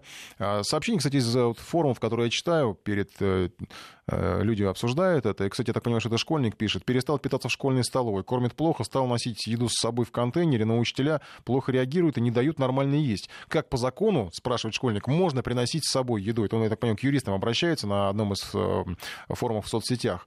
И даже просит ссылку на документ. И ему отвечают, что нигде это не запрещено. Просто, ну, тут такие нелицеприятные отзывы в адрес учителей. Действительно, это нигде не запрещено, но вот в Омске решили запретить. И, кстати, много таких обсуждений э, по поводу запрета, что не разрешают. Степан у нас на связи. Степан, здравствуйте. Добрый день. Значит, я из своего опыта. Яблочко, бутербродик э, с хорошей колбасой, может быть, или с сыром. Сейчас ни сыр, ни колбаса не хороши. Но, тем не менее, э, свой, э, завтрак свой из дома брать, потому что не испортится, родители вряд ли будут заранее заготавливать. Я знаю, что их приходят из школы после коллаженного питания. У меня киоск продает значит, жареный картофель и чипсы. Они просто набрасываются, и этот киоскор озолотил просто от этого. Значит, видимо, еда невкусная. Теперь э, то, что злоупотреблять будут, обязательно школьным питанием. Соседские что туда добавляют, никто не знает. И э, если поначалу контроль может быть и положительный, хороший, то в последующем, наверное, все накопится. Мне кажется, бутерброды нельзя запрещать. Спасибо, да. Ну, вот ваше мнение, ваше мнение, хороший. Да. Ваше мнение Спасибо. разделяют многие, но, тем не менее, э, я забыл здесь поставить э, варианты ответов. Э, надо ли запрещать. Э, один вариант «да», два варианта «нет». Я так понимаю, что большая часть э, у нас считает, что не надо запрещать, 86%. А, что касается обсуждений, то действительно, ну, люди много в интернете это обсуждают и спрашивают, насколько обоснованы эти запреты. Хотя, на самом деле, может быть, действительно, ну, стоит стоит э, даже в порядке в плане здоровья детей. Вот правильно говорили, что у нас сейчас вот Степан говорил, что и колбаса не, так, не такая, может быть, да, там понятно, что и трава была зеленее в детстве а, и все такое прочее, но тем не менее, мало ли, что ребенок может притащить с улицы. Сейчас всякие ларьки с какими-то непонятными там, а, то ли шаурма, то ли какие-нибудь, не знаю, беляши купил где-нибудь э, рядом с, э, с этой школой, притащил, съел, отравился, и потом ищи свищи, где он это, все это, не знаю, съел. А, Игорь у нас на связи. Добрый вечер. Э, действительно, ситуация с питанием в школе, она своеобразная. Я сталкивался с тем, что учителя обычно просто лоббируют школьное питание безосновательно. То есть они объяснить, почему нельзя с собой приносить не могут, но тем не менее преследуют за то, что ты не питаешь, ребенок не питается в столовой. Это раз. Другое, самое главное – а я не смог найти в школе, например, такой документ, как журнал по контролю за приемом пищи. Это, казалось бы, очень простая вещь. То есть я как родитель могу прийти, ознакомиться с рационом питания. Э, что ел мой ребенок -то вчера, позавчера, неделю назад. И кто контролирует, и как определяется качество. Но именно вот этого журнала, э, в общем-то, в школе-то я и не нашел. Может быть, у меня просто единичный случай. Вот. Поэтому создается такая бесконтрольная еще ситуация со стороны школы, как бы вот преследование с одной стороны и абсолютное отсутствие документации и контроля. Спасибо вам большое. Я сейчас прочитаю срочное сообщение. Человек погиб при взрыве автомобиля в центре Киева. Автомобиль взорвался на Бессарабской площади. Этот центр действительно, э, по меньшей мере, один человек погиб. Сейчас на месте работают сотрудники полиции, сообщает ТАСС. Скорая предоставляет помощь пострадавшим. Э, звук взрыва, как говорят очевидцы, было слышно в соседних кварталах города. Взрывной волной повредило соседние автомобили. Э, это рассказывают уже местные телеканалы. И по предварительной информации пострадала одна женщина. Причины взрыва пока неизвестна. Ранее напоминает, что сегодня в Киеве была перестрелка между водителями водителями двух автомобилей. Двое человек, два человека получили ранения. Наш корреспондент в Киеве в ближайшее время в выпуске новостей выйдет в эфир, расскажет. Э, ну, к сожалению, я так, не знаю, по моим э, внутренним ощущениям, это уже довольно э, привычная история на улицах Киева, именно в центре, к сожалению. И, как правило, там ну, никто, наверное, не удивится, если там опять какие-нибудь бывшие бойцы АТО, так называемого, стали фигурантами всей этой истории. А мы продолжаем обсуждать школьное питание. Запрет на пронос любой еды в школу, питаться только в столовых. У нас, кстати, тут пишет на наш портал, что школа таким образом навязывает платную услугу, ну, действительно получается, что у школьника нет выбора. Либо ты голодный ходишь, либо ты ешь э, то, что тебе предлагают в школе за деньги. И там даже вопрос не в том, что надо обязательно платить, просто, ну, действительно, не всем нравится. Вот я помню по своему детству, меня многие, и я, и мои одноклассники в школе, какой опять же, какой-то перед начальным классом нас там водили на молоко, на кефир, на что-то такое, это в обязательном порядке было, а потом просто перестали питаться, и родители были не против, они давали что-то с собой, там, яблоко, не знаю, бутерброды, мы спокойно совершенно этим обходились, и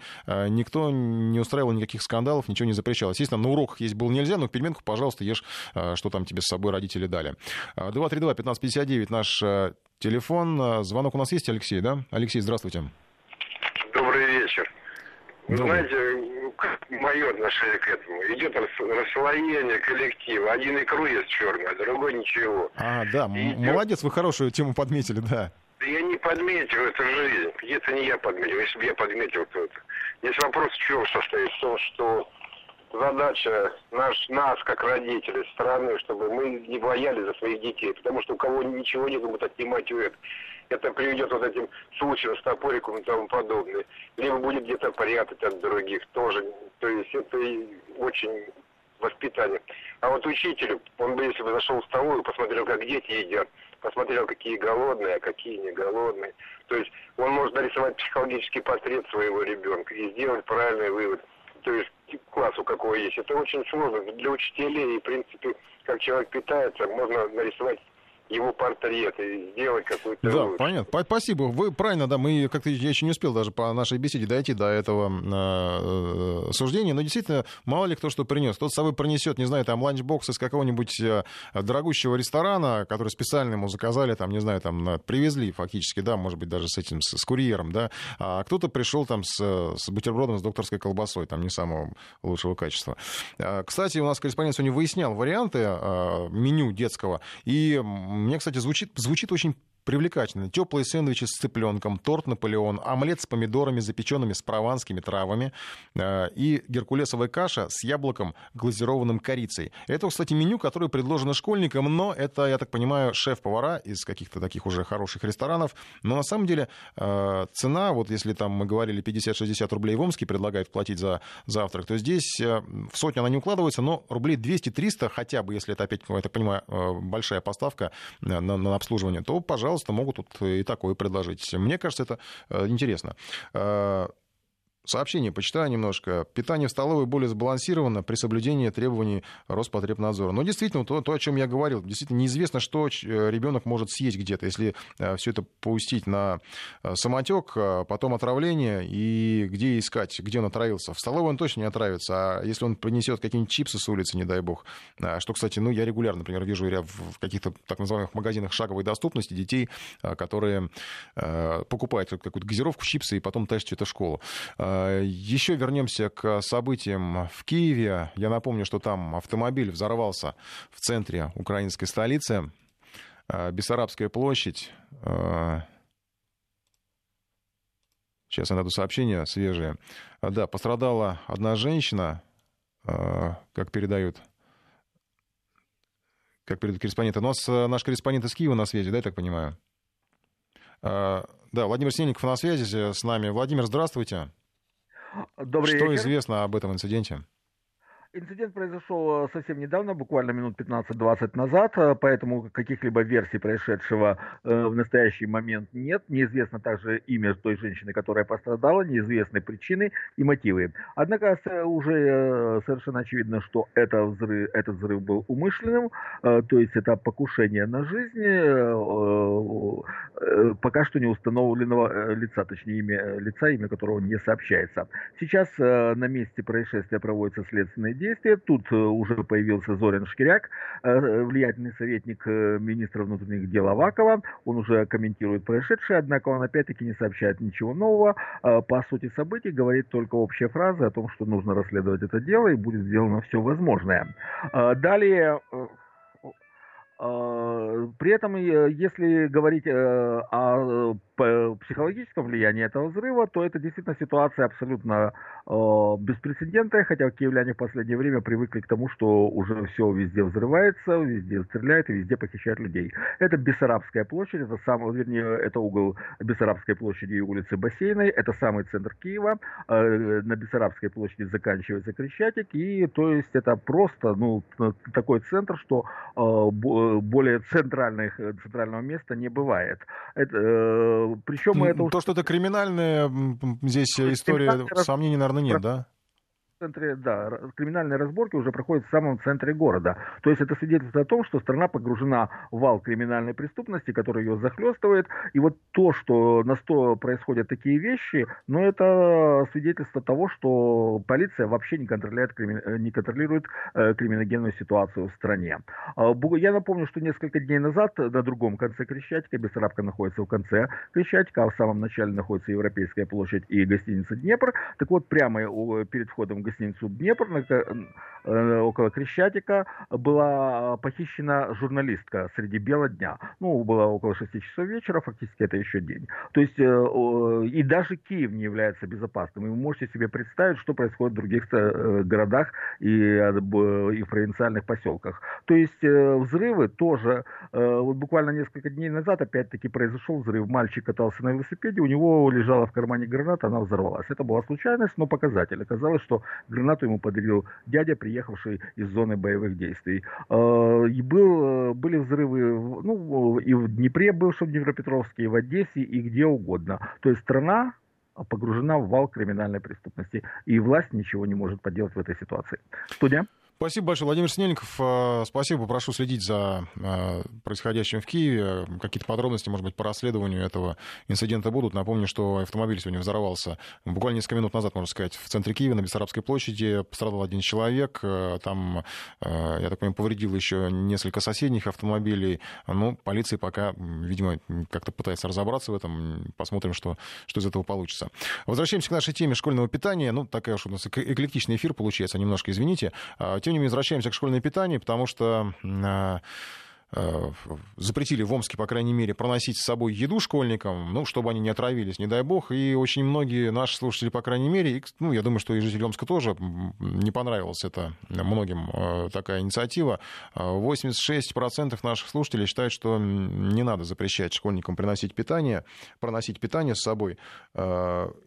При этом, кстати, по сообщениям нам напоминают, что в школьных столовых тоже много случаев отравления. Ну, наверное, все-таки не так много, я не знаю. Ну, хотя, по крайней мере, когда это все под каким-то контролем, ты уже знаешь, с кого спросить. А, хотя понятно, что если все произошло, то спрашивать уже несколько поздно.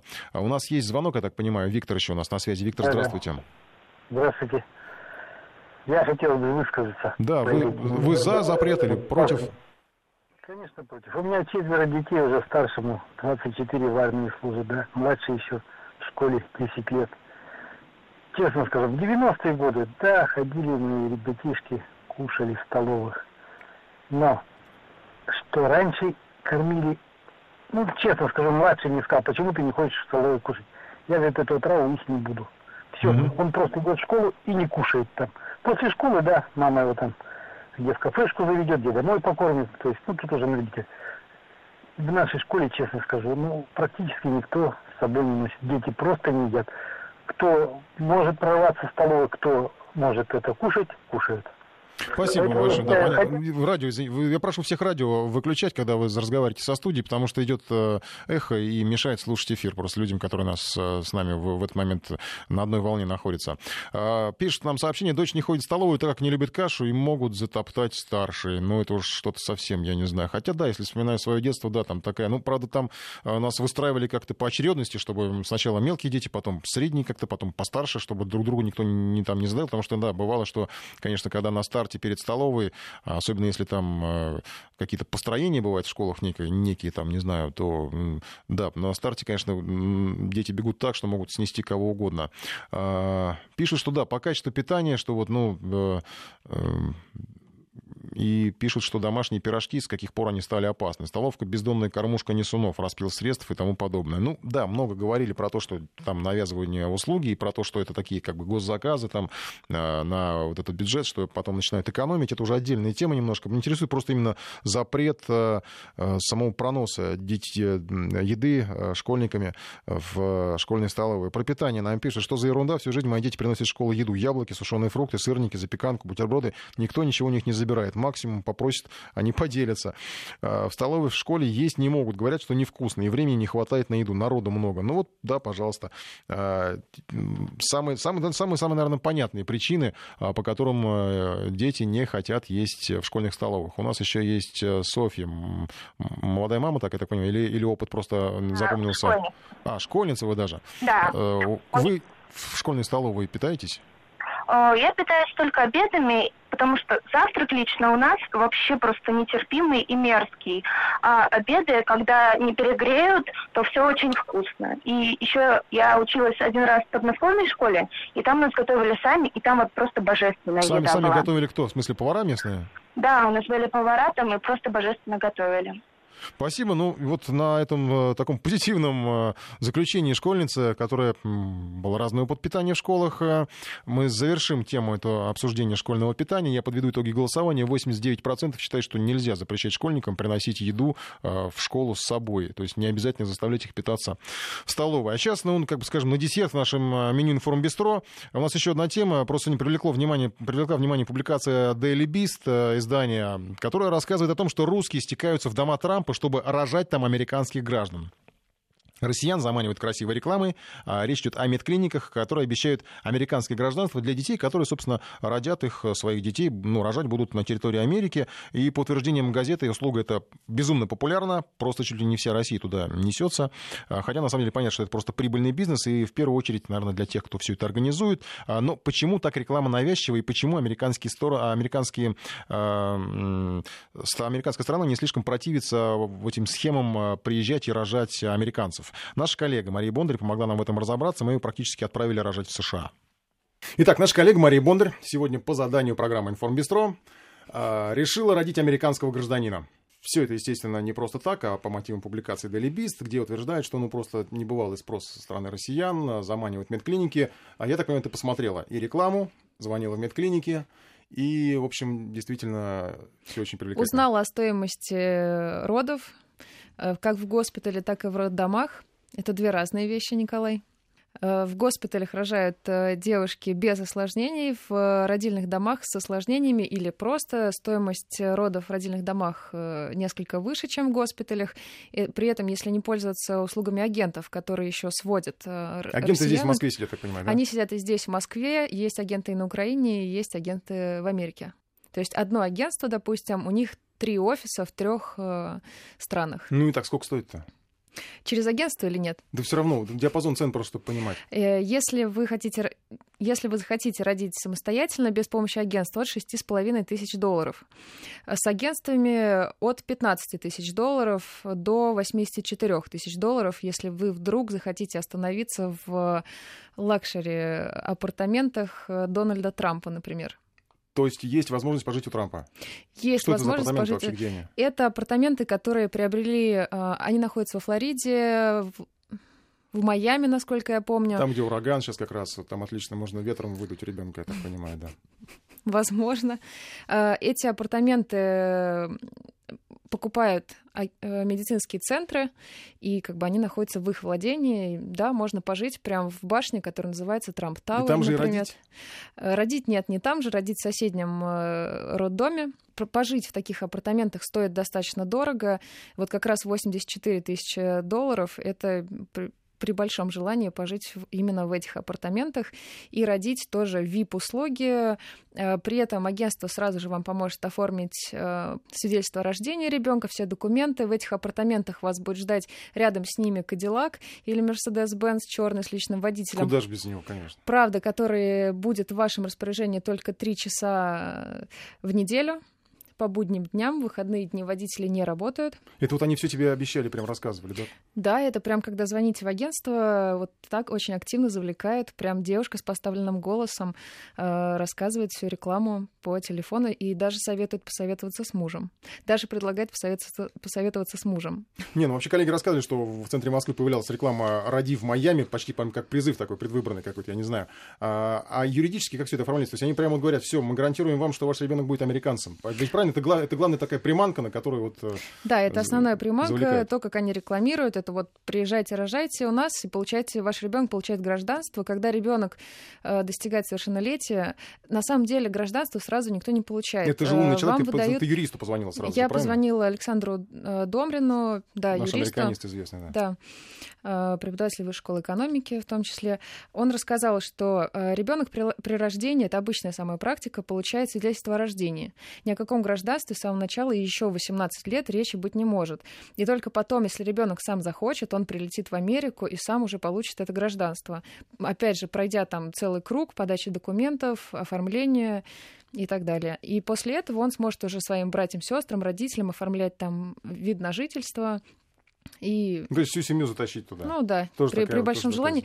При этом не факт, что ваш ребенок потом захочет стать э, гражданином Америки и уехать отсюда. И что вообще будет через 18 лет с Америкой, тоже трудно предположить. Это Захочет да. ли действительно кто-то туда ехать. А, а, я так понимаю, ведь ну, нет, визовый вопрос ведь существует. То есть э, представляешь себе, идет, вот ты идешь такая с, с пузом в посольство получать Да, э, здесь... визу. э, Они же откажут. Раньше, Или при, спра- раньше при справке этим- из клиники они, может быть, как-то по-доброму относятся к этому? Нет, нет, э, не в- надо просто это скрывать. Не надо никому приходить рассказывать, что вот я беременная, еду рожать. Когда виза оформляется просто как туристическая. Живот там советуют э, роженицы на форумах, например, или... Ну, я почитала много где. Э, советуют одевать балахоны, большие какие-нибудь оди- там толстовки, чтобы живота не было видно. Визу надо получать месяца за два, то есть срок-то уже довольно приличный, и живот скрыть довольно тяжело. Но когда вы приходите получать, э, подавать документы и проходить собеседование, как уже последняя стадия на подачу э, визы, на получение визы, э, у них э, стойка. И, есть стойка через... То есть вы проходите собеседование не лично, а как бы между вами есть стойка Ну, говорящие головы только, Да, да, там. говорящая голова. То есть, возможно, вас не заметят, и вы можете прикрыть свой живот папкой с документами, например. Ну, то есть никому нас, э, точно рассказывать, что вот я еду туда рожать, не надо. Самый интересный момент, который, так понимаю, у тебя есть в запасе, это такая, ну, почти история, такая теория заговора, что это все не просто так, они заманивают наших туда э, женщин, чтобы они рожали американцев, чтобы вот их как-то там чуть ли не вербовать, да, я так понимаю, тоже мнение было высказано тебе экспертами.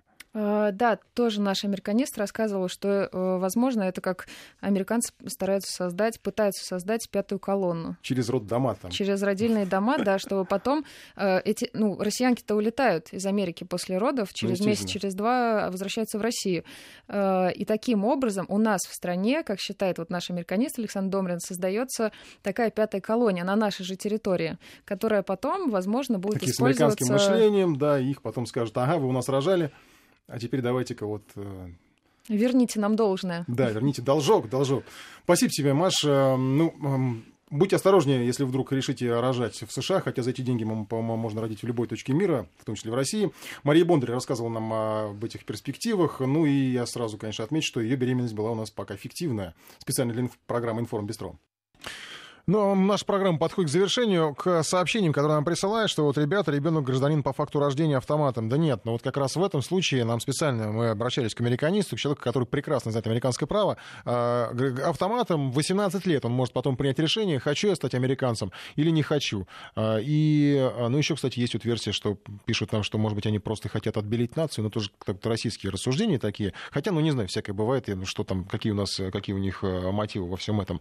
Заканчиваем нашу программу. Николай Осипов, форум Бестро. Встретимся с вами через неделю. Всего вам доброго.